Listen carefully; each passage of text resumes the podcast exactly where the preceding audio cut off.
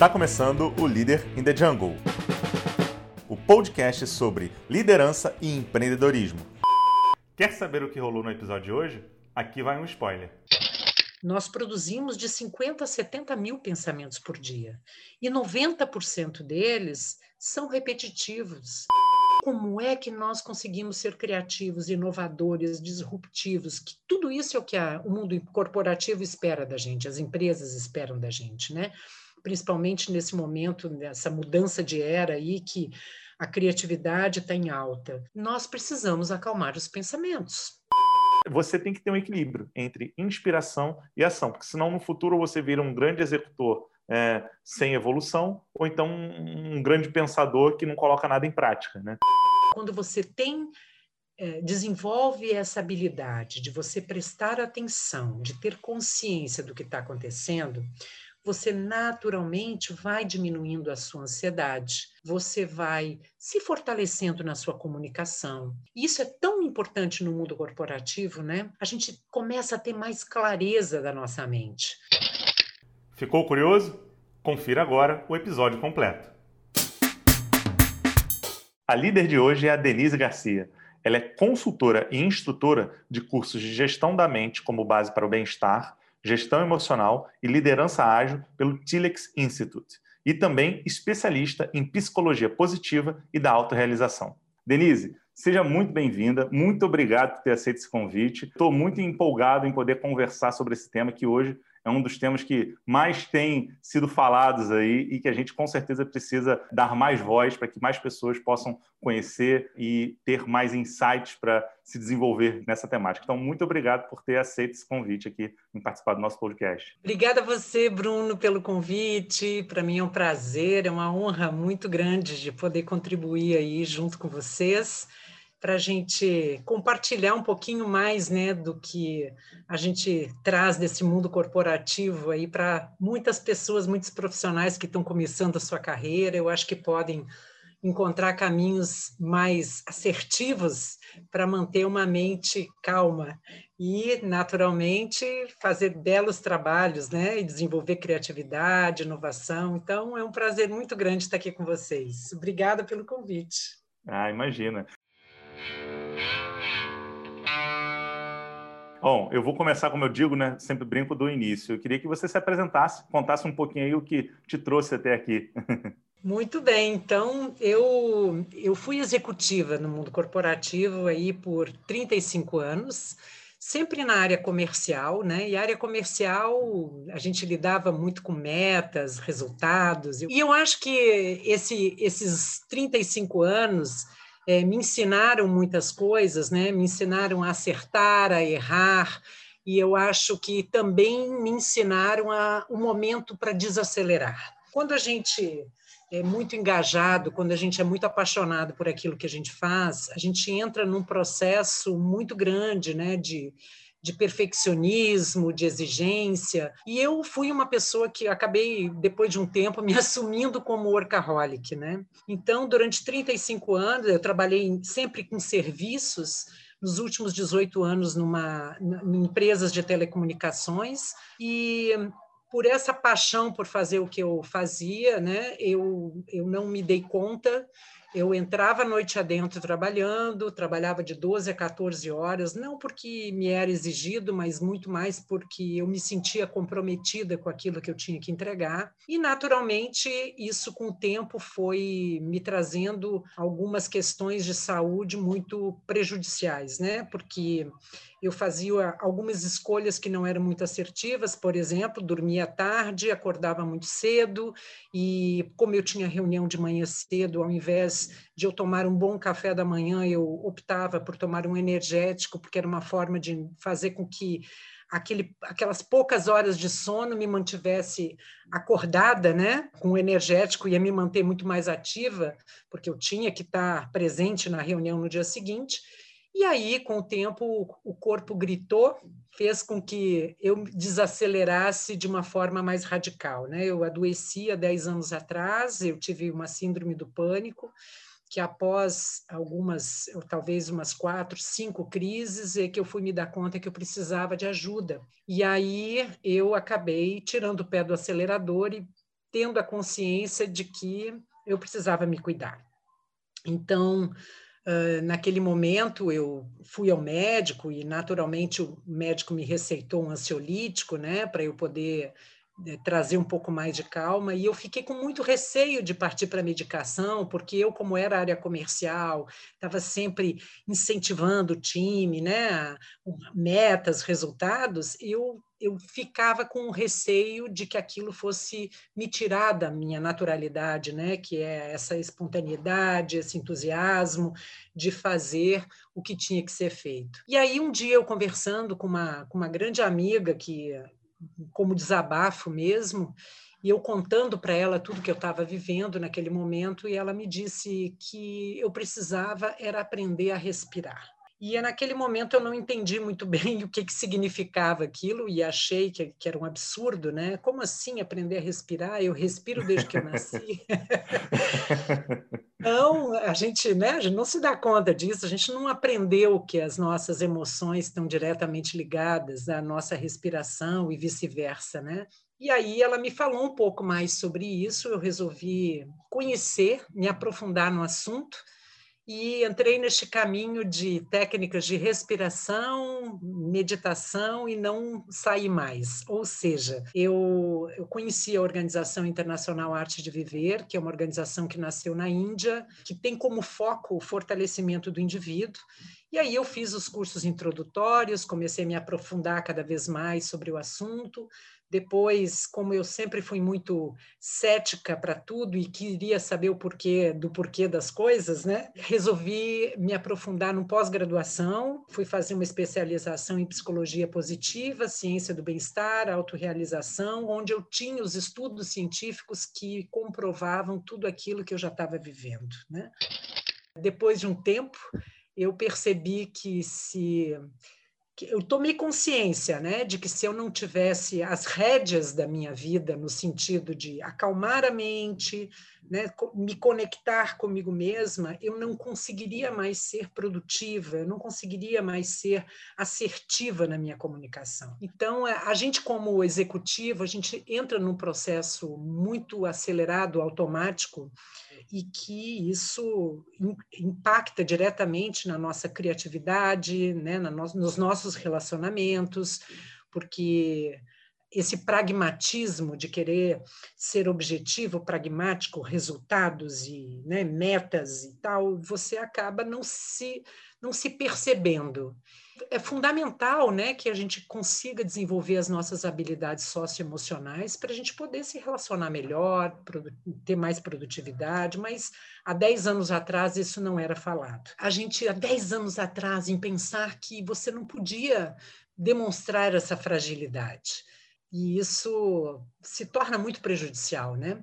Porque quando você não pode dizer para o outro ah, você tem receio de dizer para o outro que você está doente, que você precisa de ajuda, que você está muito ansioso, que você está estressado e que pode gerar um burnout, né, que é um esgotamento físico, mental, emocional, você acaba se sentindo cada vez mais aprisionado nessa situação, né? Então você precisa efetivamente tomar essa consciência. Que bom que hoje a gente já tem vários caminhos, né? Mas é. essa caminhada que a gente vai aprendendo, errando e aprendendo.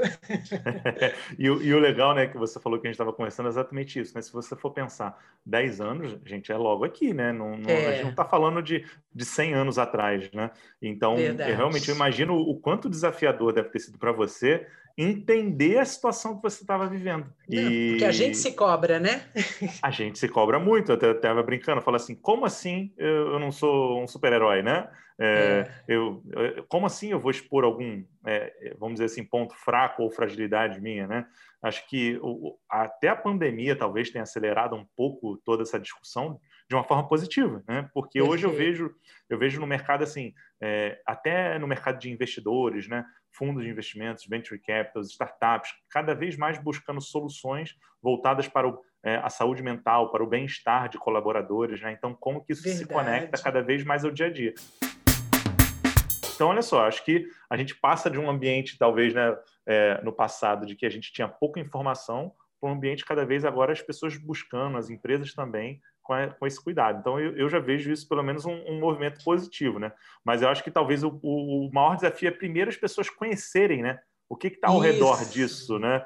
Então, Não, assim, e... respiração, como assim, né? Tipo, aquela é. coisa, mindfulness, né? Porque acho que tem muita gente que olha e fala assim, ah, ah é uma moda que está aí hoje, né? Um tal de mindfulness, né? Às vezes não sabe nem o que, que é mindfulness, né? Exatamente, mas você sabe que isso é interessante porque, como eu comentei, né, eu, precisei bater cabeça, precisei, é, é, é, vamos dizer assim, sentir, ter essa vivência para poder entender o quanto isso era importante. Às vezes as pessoas que não têm, não tiveram ainda essa vivência, talvez tenham essa dificuldade, mas há, há quatro, cinco anos atrás, né, eu, eu me aprofundei um pouquinho mais no nas técnicas de respiração, eu fui fazer uma formação. Hoje eu sou instrutora da Organização Internacional Arte de Viver, e além da Arte de Viver, eu também sou instrutora do Tilex Instituto. O Tilex ele é um instituto suíço uh, que está presente, atua globalmente, ele existe há aproximadamente 15 anos, e ele está debaixo do guarda-chuva da Associação Internacional para Valores Humanos, que foi criada há 25 anos atrás pelo mesmo fundador da Arte de Viver, junto com Dalai Lama. Os dois fundaram a Associação Internacional para Valores Humanos, debaixo tem vários projetos. É muito bacana quando você vê que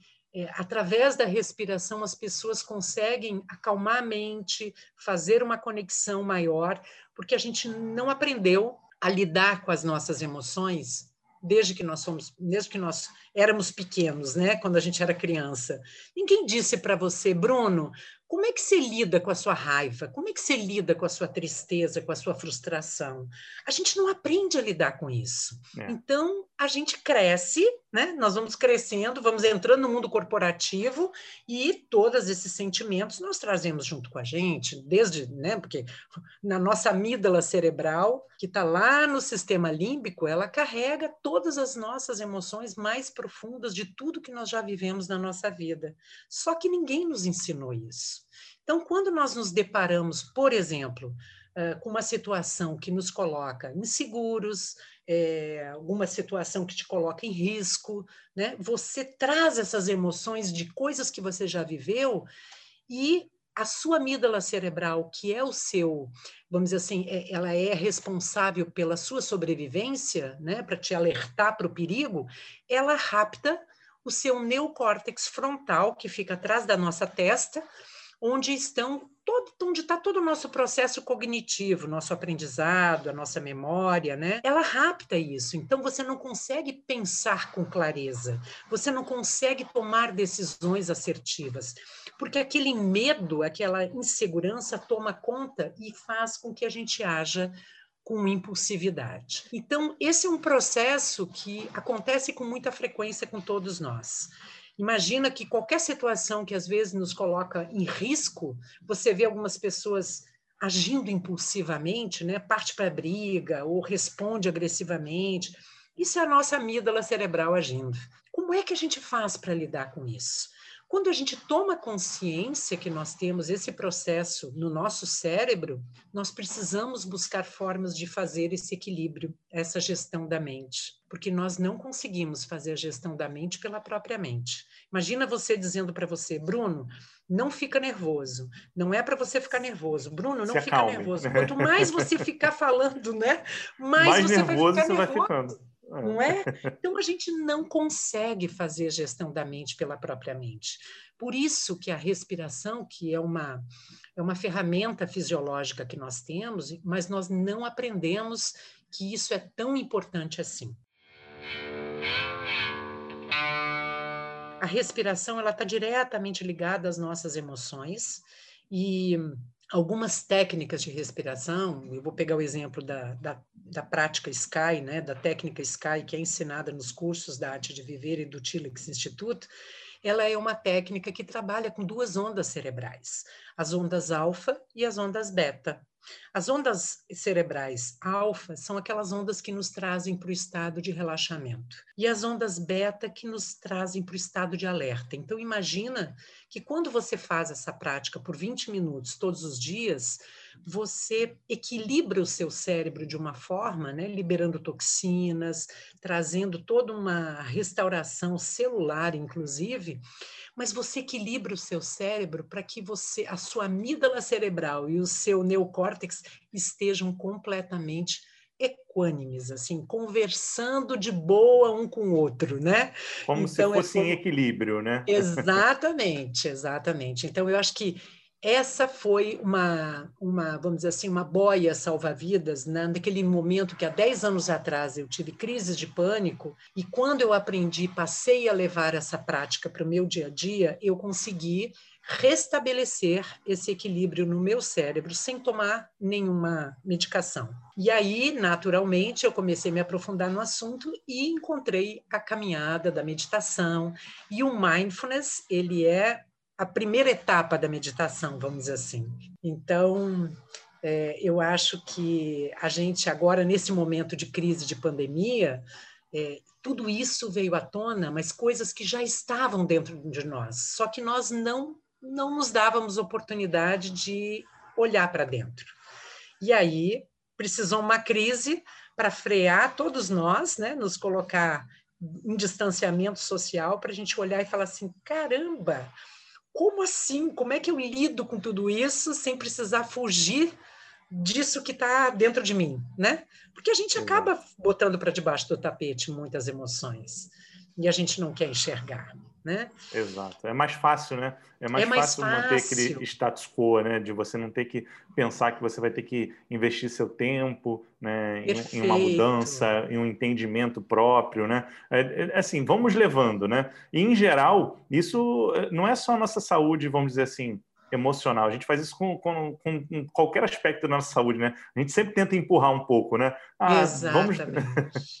isso a deveria gente prioriza ser gente... outras pessoas as é. outras situações esquece de priorizar a, a nós mesmos, né? Porque para você fazer qualquer coisa na sua vida, você precisa estar tá bem, né? Antes de mais nada. Exato, exato. E aí, assim, a minha pergunta é: talvez todo mundo que esteja ouvindo a gente aqui, né, fala assim, nossa, fiquei encantado, quero dar um primeiro passo. Então, talvez eu tenha que entender o que primeiro, o que, que é, o que, que é mindfulness, o que, que é esse processo de respiração, o que, que eu busco, o que, que talvez pudesse ser um primeiro passo até para a gente tentar entender né, é, que caminhos que a gente pode adotar. Né? Porque, assim, óbvio, Perfeito. cada pessoa vai se, vai se adaptar a pontos diferentes, a pontos de atenção e assim por diante. Não é todo mundo igual, né? Mas é óbvio, óbvio que eu, é, eu acredito muito na busca pessoal, ou seja, de desenvolvimento que seja fit aos desafios que você tem no seu dia a dia, como pessoa, como profissional. Então, cada um vai pegar aí, vamos dizer assim, essa nossa conversa e vai levar para a sua realidade, né? Claro, claro. Eu acho que, antes de mais nada, antes de falar sobre o mindfulness, eu só queria dar um, um passo atrás, só para falar o seguinte, Bruno. Todos nós é, temos que aprender a lidar com o estresse, né? Porque o estresse já faz parte da nossa vida, independente de pandemia, o estresse está presente na nossa vida isso a gente nem discute. Né? O que o ponto é como é que nós é, lidamos com ele? O que, que é o estresse? O estresse nada mais é do que quando nós temos muitas demandas no nosso dia a dia e nem sempre nós temos energia suficiente para lidar com essas demandas. Então, esse é o primeiro ponto. E aí, como você colocou, cada pessoa encontra uma forma de se energizar, né? de ganhar energia para poder lidar com esse estresse no dia a dia. Então, acho que coisas básicas que a gente precisa prestar atenção é como é que nós estamos nos alimentando, né? Se a gente está se alimentando bem, com uma alimentação saudável, bebendo muito líquido, muita água, né? Frutas, legumes, verduras, cereais, grãos, eu acho que isso é básico para a gente ganhar energia.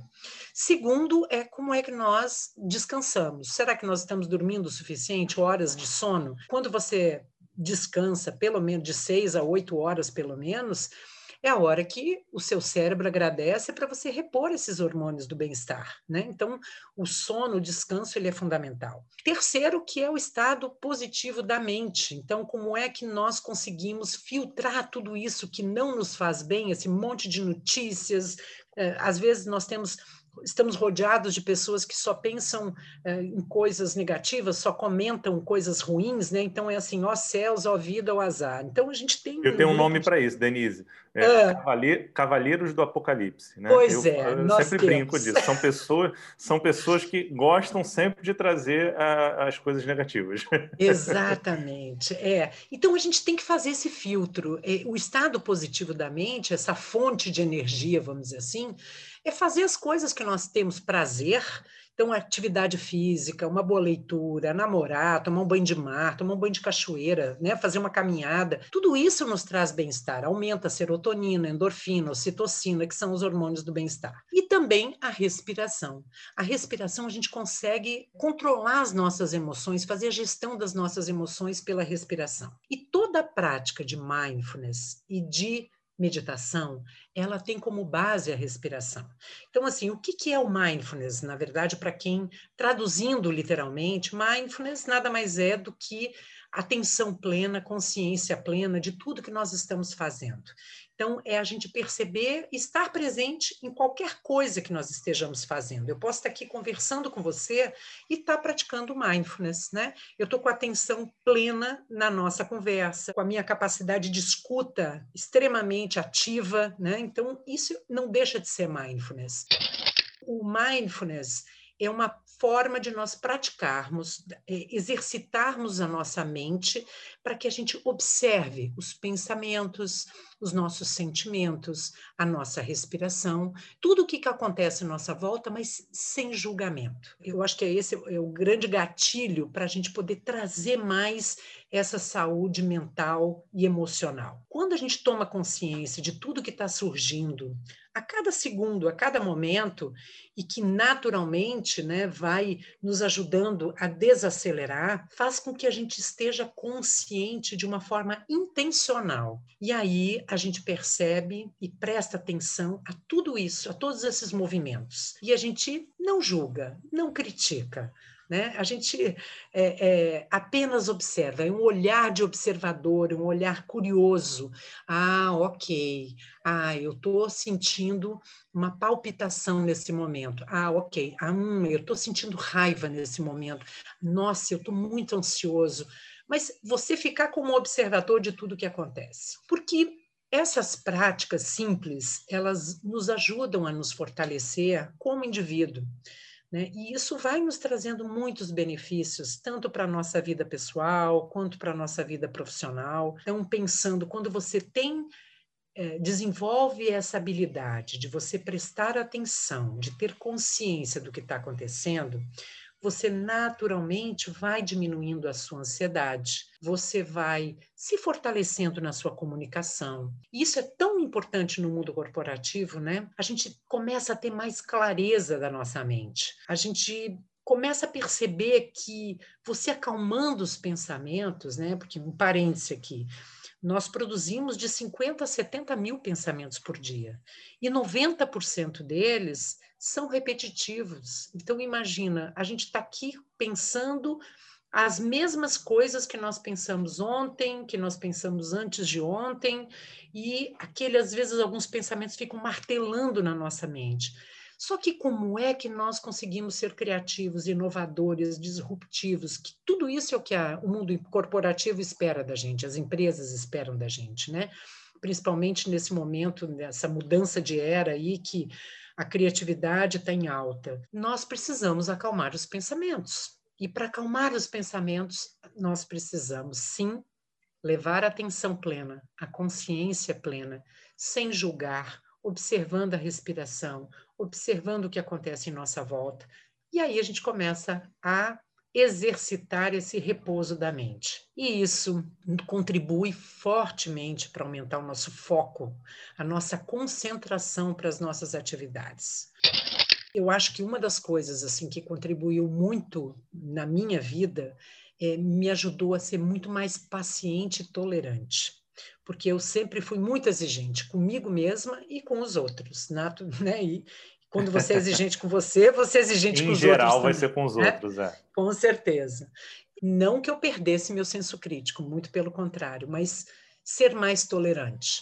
E isso contribui muito para os nossos relacionamentos profissionais e pessoais também. Então, eu acho que o mindfulness ele pode contribuir muito para a vida das pessoas, porque você.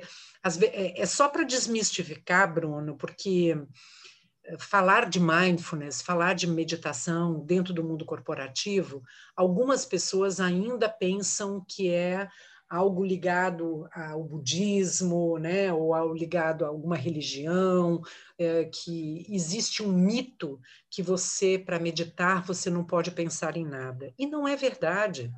Muito pelo contrário, é a tua capacidade de trazer atenção plena para os teus pensamentos, para os teus sentimentos, sem julgar. Simples assim. Fantástico. Olha, e você ter falado sobre essa questão do mito, né? Porque é verdade. Hoje a gente ainda vê muita correlação né, entre pessoas é, ligando técnicas como essas a questões de, de religião. Né? E aí, quando você entra nesse aspecto, né, nesse âmbito, já parece que cria uma resistência muito forte. Né?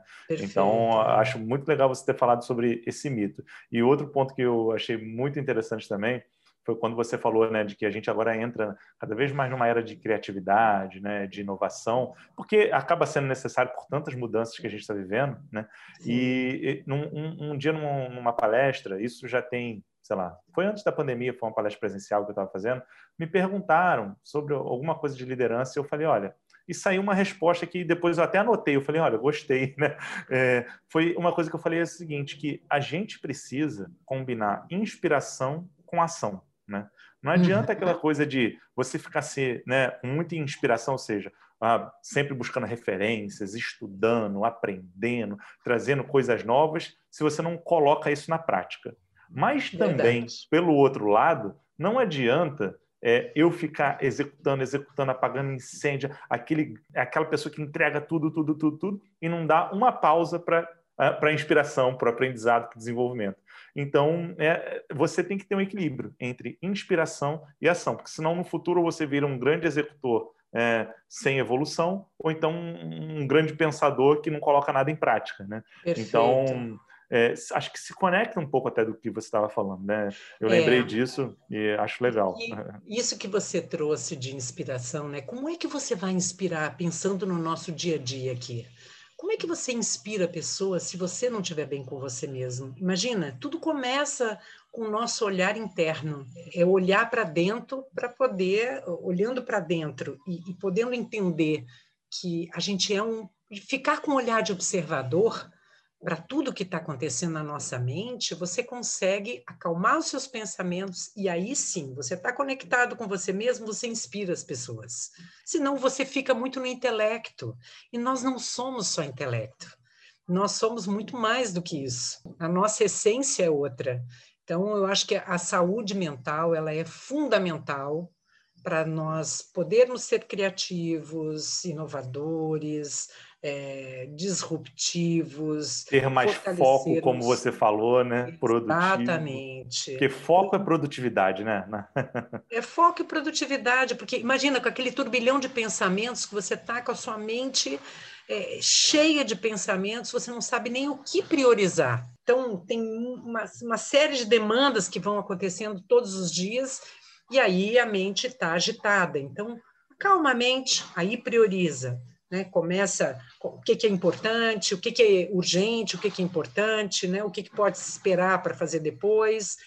Mas o que eu não você... devo fazer, né? O que não devo fazer, exatamente. É eu tava, foi engraçado que eu estava conversando ontem com alguém e eu tinha lido é, um, um, um hacks para tomada de decisão. Isso é, é, muito engraçado, né? Porque às vezes parece autoajuda, mas esse foi, foi interessante que eu ouvi. Eles falaram assim: olha, pensa de 1 a 10, né? Quanto que você deveria realizar aquela tarefa ou tomar aquela, né, aquela decisão. E aí, uhum. muitas das vezes, a gente tende a enquadrar, quando a gente tem muitas coisas a serem feitas, muitas coisas ao redor do 7, né? Porque o 7 é como se fosse quase que um campo neutro. E aí ele falou assim, ó, o REC é o seguinte, tira o 7. Ou seja, você tem que enquadrar todas as suas ações ou em 8, 9, 10 ou 6, 5 e assim por diante. Então, se for seis, provavelmente não é tão importante, não tão prioritário. Se for oito, já vai ser um pouco mais, mas você se força de fato a priorizar. Então, é, é engraçado, porque assim, é isso. A gente tem que criar, às vezes, técnicas que nos ajudem a priorizar Sim. nossas ações. Porque se, se tudo for, for prioridade, aí pronto. No fim do dia Verdade. você chega achando que não fez nada né, no dia, não foi nada produtivo. Né? E outra coisa, né, Bruno? Só para a gente lembrar que a nossa mente ela tende a nos levar para a procrastinação. Né? E o que, que, é a procrastinação? Ela é um sinônimo de prazer. Por que, que a gente está procrastinando? Por que, que a gente está adiando? Porque em algum momento aquilo que eu estou fazendo agora, que eu estou adiando para depois, está me causando prazer, está me dando prazer. Né? A gente não se dá conta disso, mas isso a neurociência explica que a procrastinação ela é um sinônimo de prazer. Né? Então a gente começa a adiar, adiar. Sempre é, a gente conhece aquele ditado, né, que diz assim: não, segunda-feira eu começo. para qualquer coisa, né? É, sempre. Não é fácil fazer gestão da nossa mente. Por isso que quando a gente eh, muitas vezes tem essa dificuldade de priorizar, parece uma coisa fácil, e eu volto a repetir o que eu falei eh, há poucos minutos atrás, que eu disse, nós não conseguimos fazer a gestão da mente pela própria mente para coisas que realmente são relevantes. Nós estamos presos no nosso intelecto e a gente acha que o nosso intelecto é que toma todas as decisões e faz tudo acontecer, parte para ação. Como é que você diz para uma pessoa partir para ação quando ela não está bem com ela mesma? Vamos pegar esse momento de pandemia. Eu gosto muito de. Tem um exemplo aí da, da Isabela Camargo, que, que foi jornalista da Rede Globo há muitos anos atrás, onde ela teve uma síndrome de burnout em pleno ar. Não sei se você se recorda desse, desse, desse fato, mas Sim. a Isabela Camargo, ela, ela hoje ela, ela é uma defensora de, de saúde mental, mas ela teve esse essa síndrome de burnout, né? Que deu um branco na mente porque ela não não conseguia falar em pleno ar. Né? É o esgotamento físico, mental e emocional. Então, isso pode acontecer com qualquer um de nós. Só que a gente não deve levar para o lado da autoajuda, muito pelo contrário. Hoje o assunto é cada vez mais sério saúde mental. Fantástico. É, é, e a gente tem que falar sobre isso, né? E assim, quando a gente olha do ponto de vista de, é, de saúde mental e cada vez mais da, da importância que a gente vem, vem sendo dada a questão das competências comportamentais, as competências emocionais. Né? Então, por exemplo, a McKinsey né, previu que a procura por competências emocionais ainda deve crescer muito mais até 2030. Eles falam cerca de 30%, né, numa uhum. pesquisa.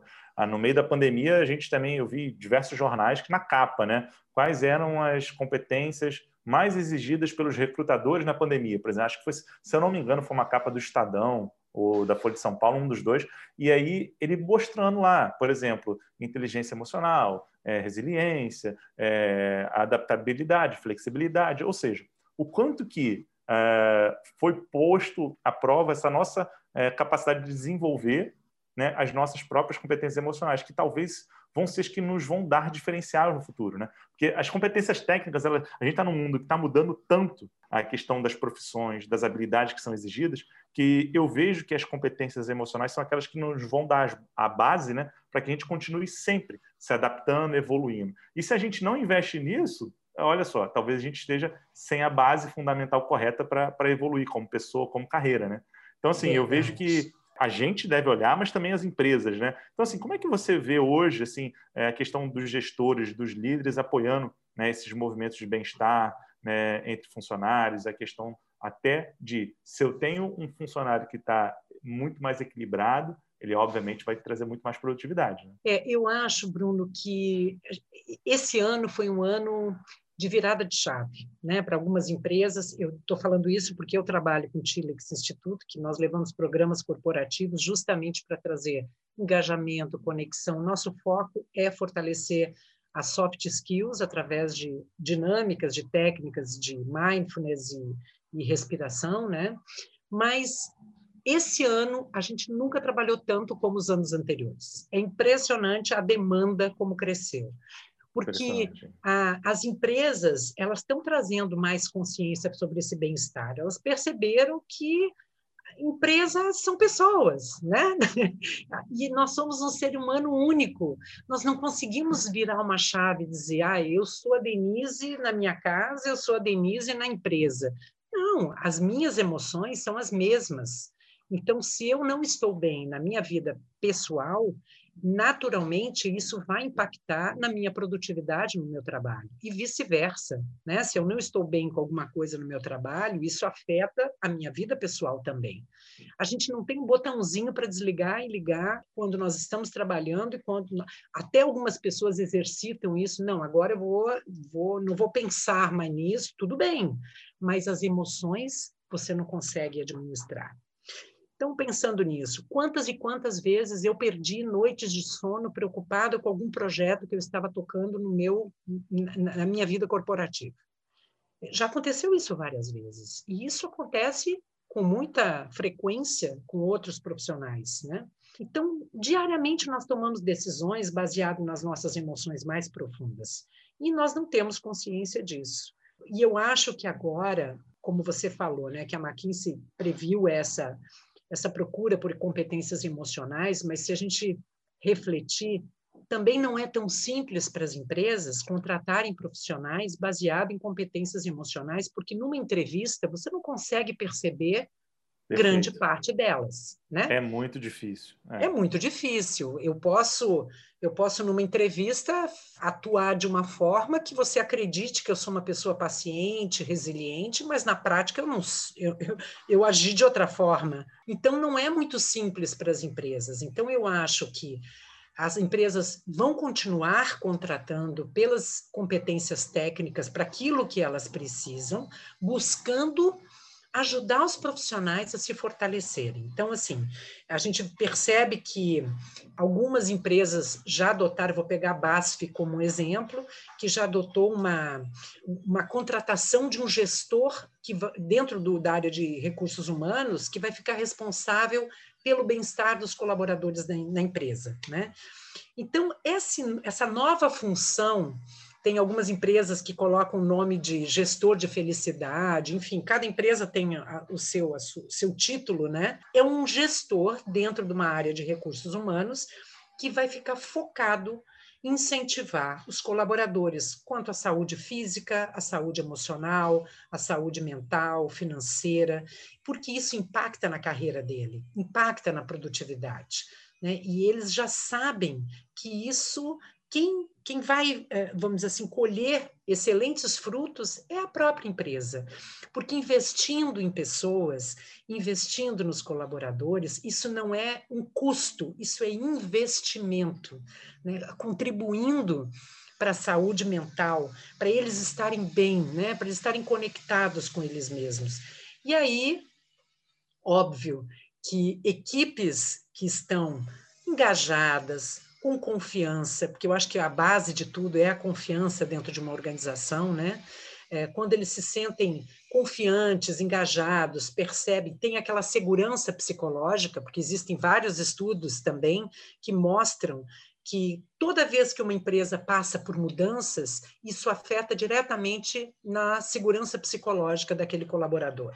Então, ele ingessa, ele para, ele trava, né? Mas quando ele tem confiança que a empresa trabalha com investimento, com transparência, né, com, com esse cuidado com a saúde física, emocional, mental, ajudando financeiramente, ajudando financeiramente, que eu digo a, a, a educação financeira, né?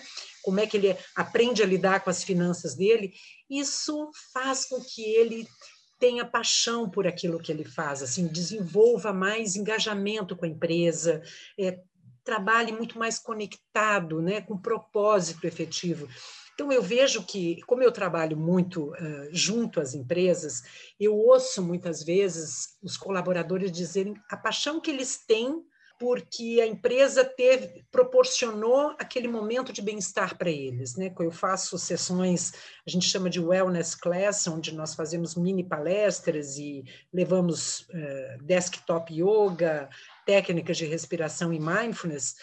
E aí você vê que no final dessas sessões os colaboradores agradecendo a empresa, dizendo: Nossa, muito obrigada por você tá, ter proporcionado isso para a gente. Então, você vê que o, o, o, reconhecimento ele é imediato, né? E, e os colaboradores trabalham muito mais felizes, muito mais tranquilos, muito mais são muito mais produtivos.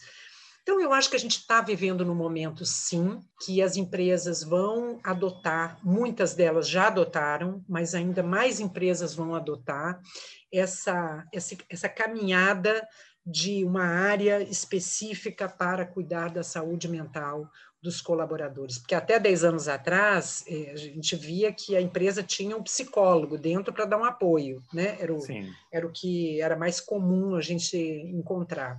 Hoje não, hoje eu vejo Uh, empresas que contratam uh, outras, outros prestadores de serviço que fazem uh, corridas, fazem caminhadas né, em grupo, incentivam essa caminhada para os funcionários poderem se movimentar. Então, acho que vai ser um, um, é um caminho sem volta, né?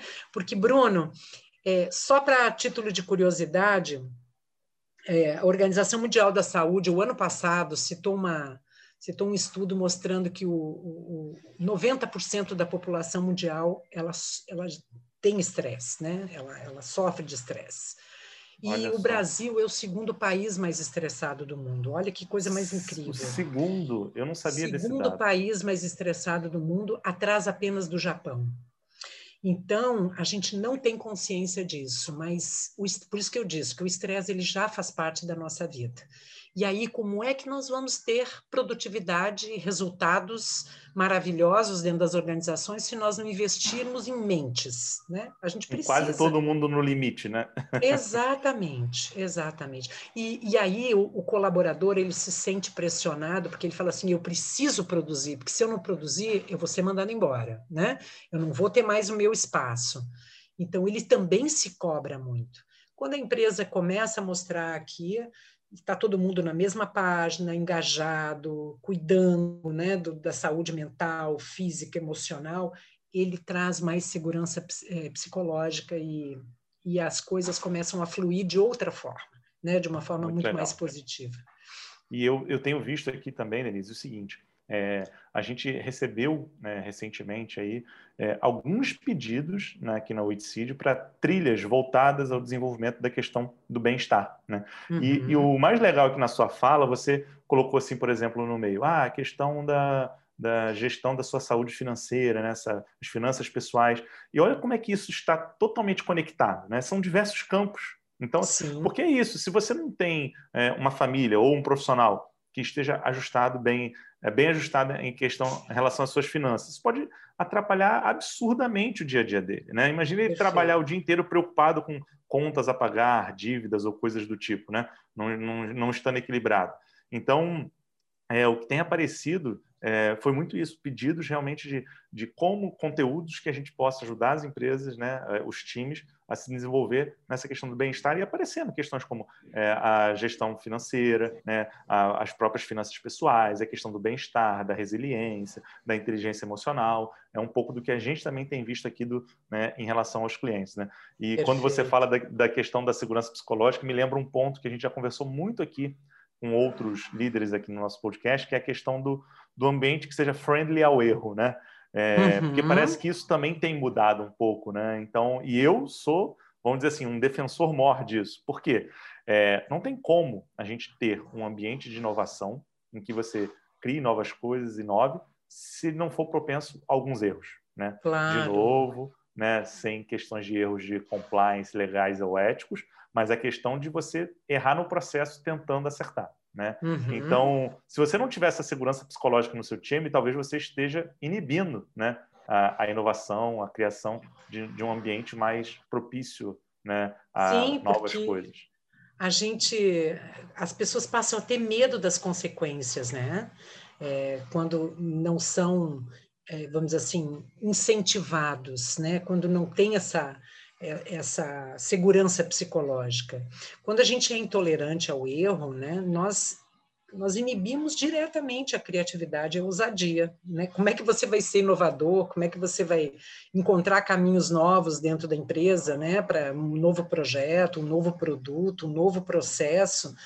Se esses gestores, que infelizmente ainda existe muita gestão que é intolerante ao erro, dentro das organizações, faz com que as pessoas, os times passam a ter medo das consequências, eles têm medo de ser punidos, têm medo de perder seus empregos.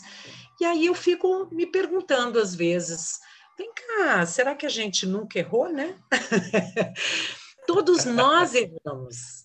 Com e certeza. quando a gente erra, o que, que a gente espera do outro? Que o outro nos desculpe, nos perdoe, né? Porque não foi intencional. Ninguém acorda de manhã pensando que vai. Ah, hoje eu estou afim de errar com o Bruno. Deixa eu pensar que eu vou errar com o Bruno hoje, né? Isso não é erro.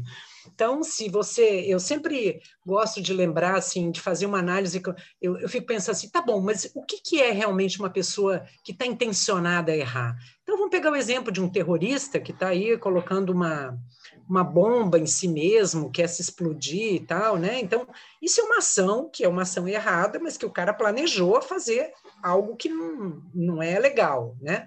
E se ele conseguiu atingir o objetivo dele, parabéns. Então, isso não é um erro, isso é um acerto, né? O que a gente está falando do nosso dia a dia é essa é, é o erro que não é intencional.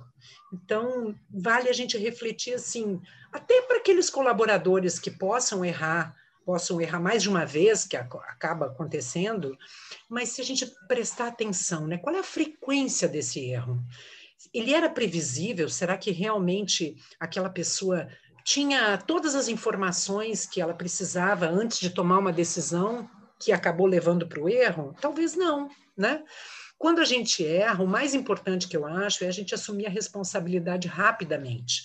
Porque, mas isso só acontece quando as pessoas têm confiança ou no seu gestor, ou no grupo, né, ou na empresa. E aí a, a confiança é a base de tudo. Perfeito, quando você perfeito. tem a confiança naquele grupo, você não tem medo de conflitar, então você pode dizer o que você está discordando, que você não está preocupado se alguém vai te punir ou não, né? E aí, naturalmente, quando existe essa confiança, você se compromete muito mais e você assume a responsabilidade rapidamente para fazer a correção. É, então, é, inclusive, a gente teve um episódio aqui no nosso podcast só sobre confiança, né? Um grande amigo, Marco Túlio, né, que tem uma Perfeito. base absurda de, de dados né, sobre confiança e a correlação com o desempenho, e é provado, assim, estatisticamente, que é, ambientes de maior confiança é, são ambientes de maior produtividade, de maior resultado é. financeiro, de tudo. Então, foi, foi muito legal você ter falado desse ponto, porque é, a gente também compartilha desse ponto. Se você não tiver um ambiente de confiança, provavelmente você vai ser muito difícil você lograr algum tipo de sucesso, né? É, é verdade, porque você tendo confiança, a, as medidas corretivas podem ser tomadas rapidamente, né, quando ocorrem erros. Então, todo mundo se engaja para contribuir, para corrigir, corrigir né? o, que, o que foi, Perfeito. o que aconteceu de errado. Mas é, eu acho que a gente precisa sim lembrar que se a gente não for tolerante ao erro, nós vamos estar inibindo a criatividade, a ousadia de muitos times, né? É, com certeza. Denise, você também é assim, é especialista né, em psicologia positiva, tá certo?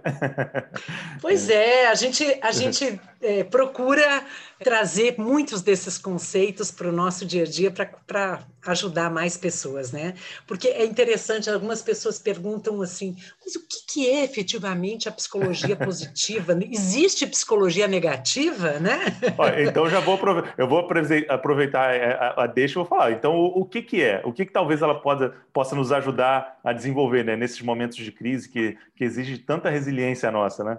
Verdade, verdade. Então, assim, a psicologia tradicional, né, ela sempre nos trouxe a, o, as queixas dos indivíduos, né, o, os sofrimentos, os conflitos, né, que que faz com que o indivíduo procure se conhecer cada vez mais. A psicologia positiva, é, ela vem trazer o olhar positivo, né? Tirar esse viés negativo.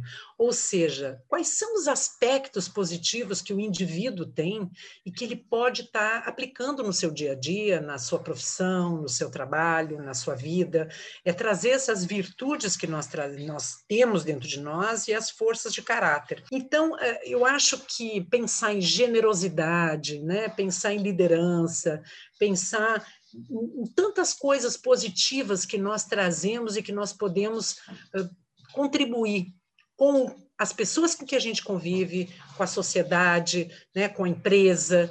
E eu acho que a psicologia positiva nesse aspecto, ela tem um caminho de fortalecer o indivíduo para que ele possa contribuir cada vez mais. Então, uma vez que a gente tem uma trajetória de vida, né? Como é que a gente pode ser autodeterminado? Como é que a gente pode usar sabedoria? Como é que a gente pode melhorar nossa performance?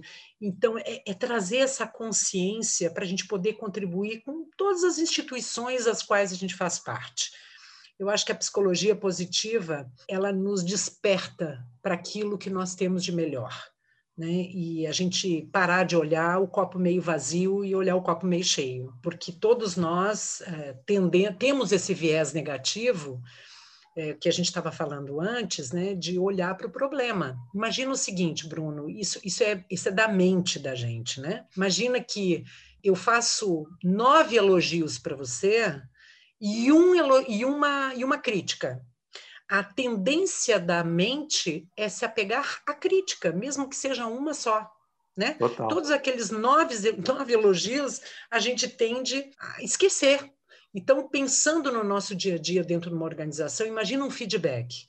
Então, você começa dando feedback para um colaborador e você falando: olha, nossa, você parabéns, você foi muito bom nisso, você desenvolveu o projeto, você teve se comunicou de uma forma muito produtiva e assertiva com as pessoas do seu time, as pessoas elogiam o seu trabalho, você é uma pessoa muito focada, muito bacana, nananana, Mas esse mas, só o fato de você dizer o mas o cara já esqueceu tudo de bom que você já disse para ele, né?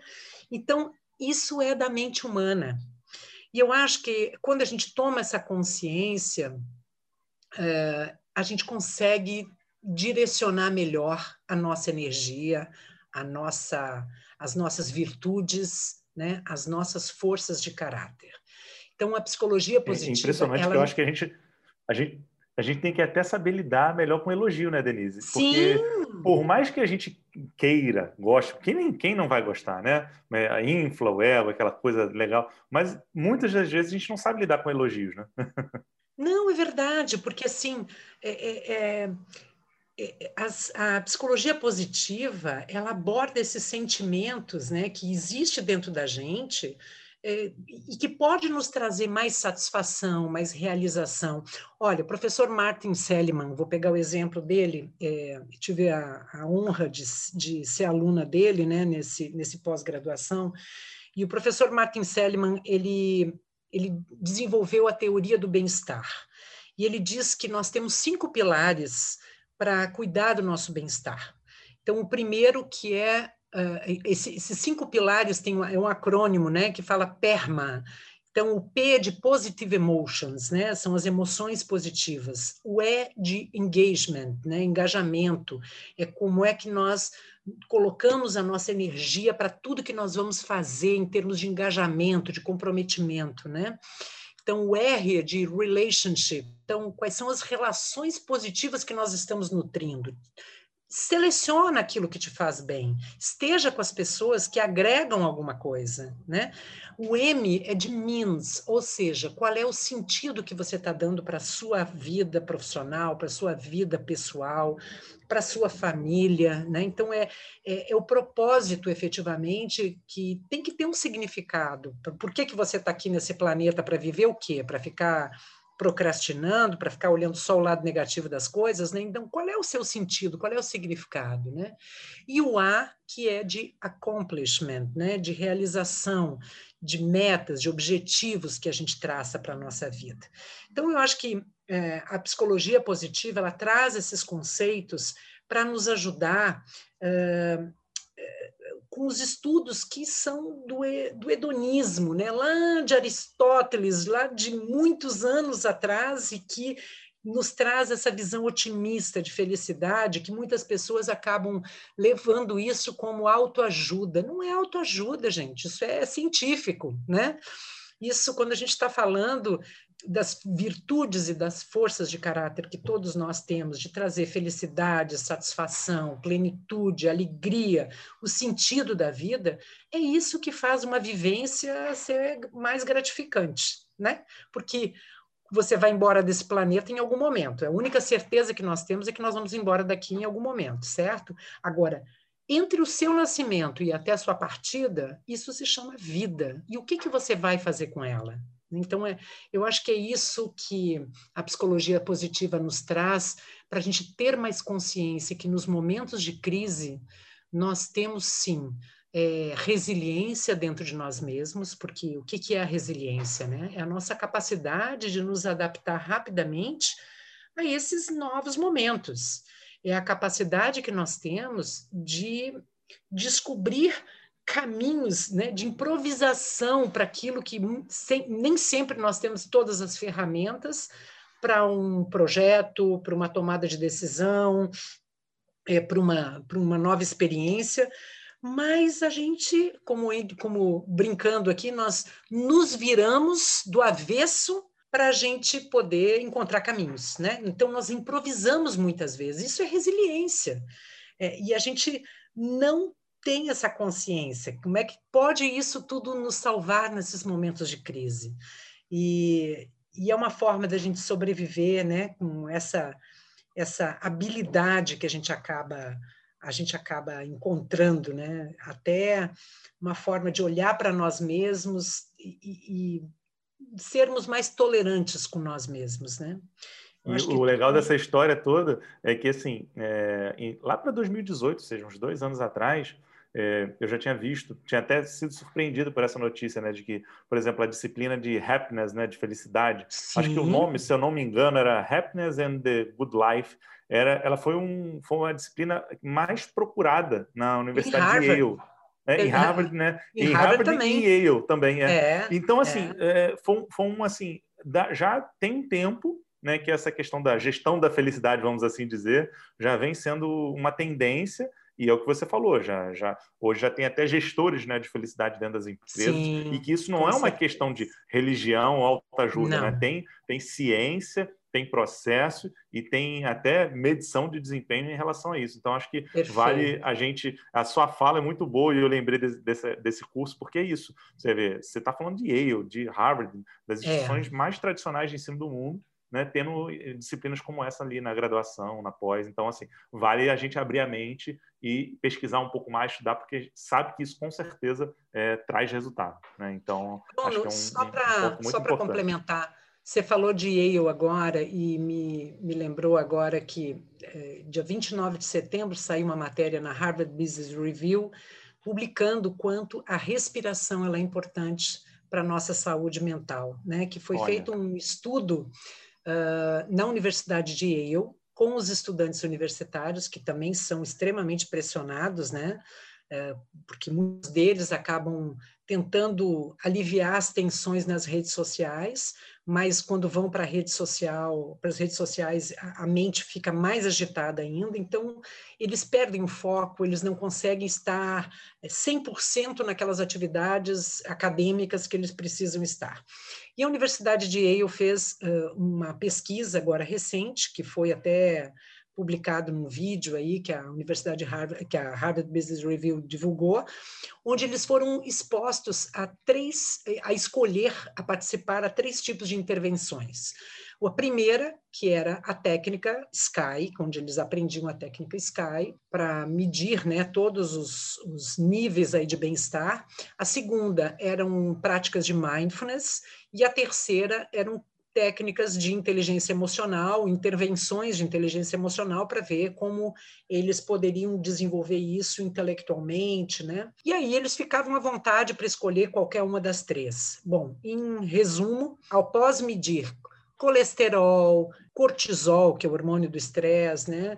a pressão sanguínea, batimentos cardíacos, etc., etc., vários, vários índices que eles acompanharam, eles chegaram à conclusão que a técnica SKY, que é a técnica de respiração, foi a técnica que mais trouxe bem-estar é, para os estudantes universitários. Então, a gente vê que cada vez mais é importante tomar consciência de caminhos que são muito simples, né?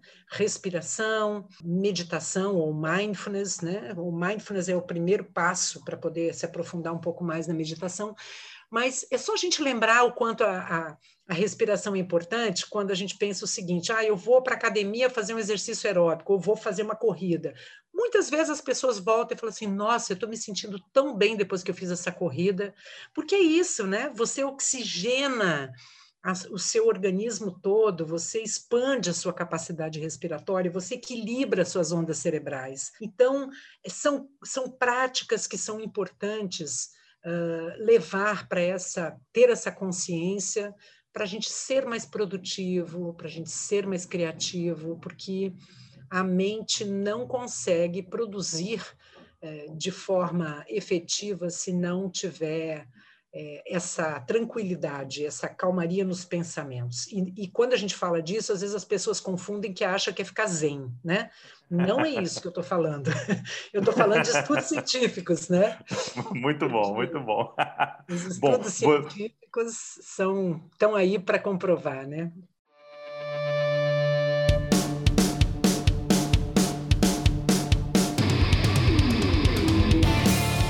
Foi a deixa para a gente entrar no nosso quadro final, né? Que é o Líder na Selva. Que eu vou te fazer algumas perguntas aqui rápidas e objetivas. E aí você tenta aí nos ajudar nesse processo também de termos mais informações e, e talvez mais insights aí sobre o que a gente conversou. Vamos lá? Perfeito. Vamos lá. Um livro, para quem queira saber mais, um ou dois livros aí que você possa indicar. Eu diria dois livros. Uh, Morrendo por um Salário, do Jeffrey Pfeffer, que é professor da Universidade de Stanford, e o outro que é os Cinco Desafios das, das Equipes, que é do Patrick Lencioni, que é fantástico. Talvez aí, ó, um exercício prático para de autoconhecimento que a gente possa começar amanhã aí. O que, que você acha? Mindfulness e respiração.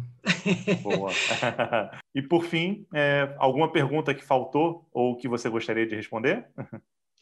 Não, eu acho que a gente lembrar é, de que nós não temos controle da vida, que nós não temos controle das situações, que esse é um ponto que leva muitas pessoas ao estresse, né? Então, achar que tem controle de tudo é ilusório, porque o controle nós não temos, nós não imaginávamos que fôssemos ficar aí tanto tempo em distanciamento social, né? Então é aceitar a situação como ela se apresenta nos ensina a ser mais resilientes. E, e eu acho que esse é um grande é um grande desafio.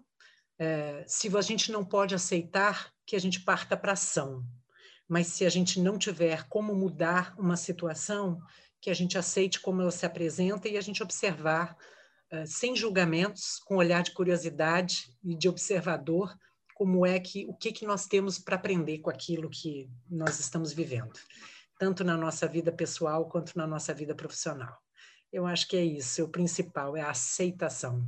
Fantástico. Olha, Denise, uma aula, uma verdadeira aula. Imagina. Eu queria que esse podcast aqui continuasse horas e horas e horas e horas, porque eu estou aqui num aprendizado absurdo, já tenho, anotei várias coisas, tenho certeza que quem está nos ouvindo também. Então, assim, de novo, queria agradecer muito foi um prazer esse papo, muito insight, muito aprendizado e quero deixar aí a palavra final com você. Se você tiver alguma forma também que as pessoas se conectem, fique à vontade. A palavra final é sua. Obrigada, Bruno. Eu que agradeço. Foi uma honra imensa estar aqui com você. É, aprender também um pouquinho mais né, sobre tanta troca. Eu acho que é isso. Nós somos mestres uns dos outros. Nós precisamos é compartilhar conhecimento. E assim terminamos mais um Líder in the Jungle. Eu sou Bruno Leonardo, CEO da Witseed, uma das maiores empresas de capacitação corporativa online do Brasil. Quero agradecer a sua audiência e dizer que você também pode conferir highlights desse podcast no nosso blog. Ah, gostou do nosso papo? Compartilhe nas redes sociais e não esqueça de marcar a gente. Arroba BrunoBCL e arroba. Semana que vem temos mais um encontro. Até lá!